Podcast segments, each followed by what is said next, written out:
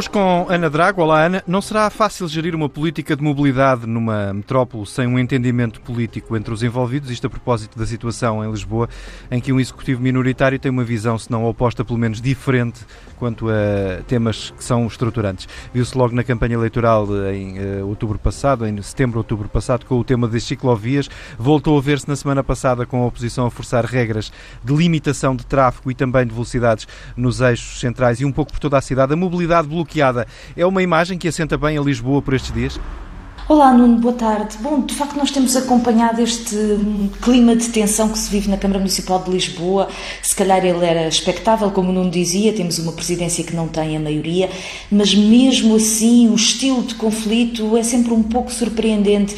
Eh, primeiro tivemos um orçamento que foi apresentado e que tinha alguns erros, é normal para quem está a fazer um primeiro orçamento, e Carlos Moedas veio a terreiro acusar a oposição de bloqueio à governação eh, da sua presidência e afinal eh, esse orçamento acabou por ser eh, viabilizado. Depois tivemos um, um vídeo que circulou em que a oposição na, na Assembleia eh, Municipal de Lisboa colocava um conjunto de questões e, e Carlos Moedas reagiu de uma forma um pouco intempestiva, mas o Nuno tem razão. Talvez o que é mais surpreendente é a centralidade que o tema da mobilidade tem assumido nestes, nestes confrontos, como se fosse um, o, o, eixo fundamental que divide aquilo que são projetos diferentes de cidade.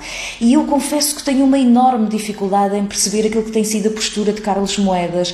Primeiro, como o Nuno dizia, com o tema das ciclovias, que veio logo na campanha eleitoral, em particular a ciclovia da Almirante Reis, que é verdade que tem um traçado que cria bastantes dificuldades, mas Carlos Moedas acabou por apresentar uma solução solução para, aquela, para aquele tema de campanha que era praticamente idêntica àquilo que era a proposta inicial apresentada por Fernando Medina.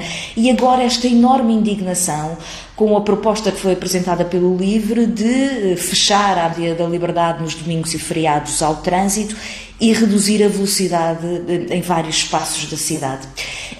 Dizer, é, é preciso ter em conta que esta, que esta discussão do uso do espaço público, eh, esta mudança que é feita nas formas de mobilidade urbana, está a ser tida hoje em dia em milhares de cidades pelo mundo.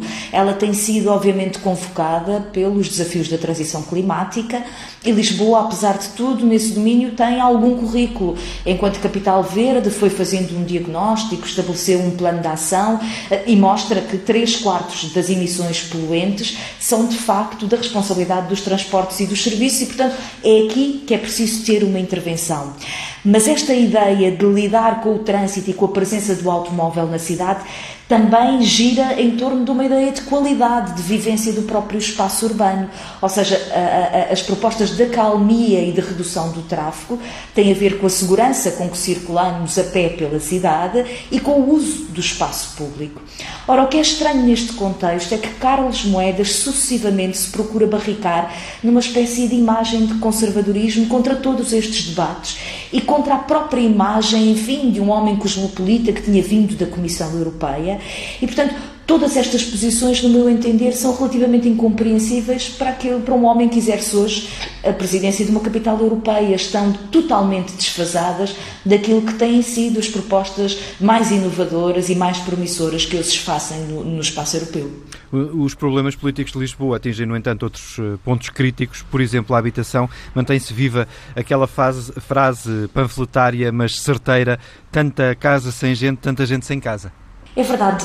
Deixe-me só juntar mais ainda uma coisa aqui sobre a questão da, da mobilidade.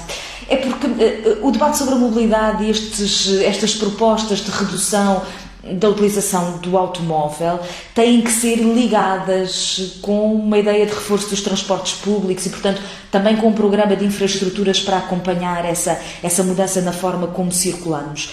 O, o, o, que me parece difícil hoje na liderança da Câmara Municipal de Lisboa é que o Presidente da Câmara até agora também ainda não apresentou propriamente uma política de transportes públicos. Tirando a gratuidade. Tem aquela é? medida de campanha, exatamente, aquela medida de, de campanha da gratuidade para os jovens e para os mais idosos.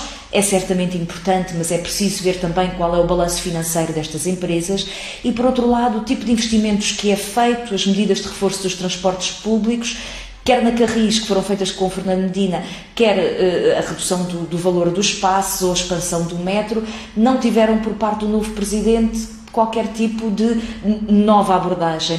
Ora, aquilo que eu acho que é preciso discutir no âmbito da mobilidade é que Lisboa importa trabalhadores todos os dias, há mais de 300 mil carros que entram na cidade logo de manhã e, portanto, um presidente da Câmara Municipal de Lisboa tem que se bater por uma escala metropolitana de oferta de transportes públicos. Agora, regressando à sua pergunta, que me parece também muito importante, porque a questão da habitação acessível é, enfim, Lisboa precisa de casas a preços acessíveis, como de pão para a boca, como se costuma dizer. Ainda no último sorteio de casas de arrendamento acessível a 4 de maio, houve perto de 4 mil candidaturas para 19 casas que estavam a ser colocadas a concurso e, portanto, nós percebemos as dificuldades que existem. Houve agora também o barómetro de um site imobiliário que mostrava que o preço médio de arrendamento em Lisboa era 1.500 euros. Estes, estes valores têm sempre que ser tidos com alguma consideração, porque, enfim, são um barómetro de, eh, de uma entidade privada, temos que esperar pelos dados do INE, mas tudo indica que a habitação no arrendamento e na venda continua a subir os seus preços. Ora, Lisboa tem nesta matéria uma história absolutamente trágica. Em 2015, quando António Costa saiu para liderar uh, os destinos do país, Fernando Medina apresentou-se propondo um programa de construção de 6 mil novos, novas casas em Lisboa para resolver e para responder à crise da habitação com esta ideia central do arrendamento acessível. Bom, estamos aqui praticamente sete anos depois e percebemos que este programa pura e simplesmente não avançou. A Câmara Municipal conseguiu comprar alguns edifícios da Segurança Social e oferecerem arrendamento acessível, mas aquilo que era articulação com privados ou construção pública acabou por não resultar em casa nenhuma. O único, o último processo que restava era o chamado Pra Público do Restelo.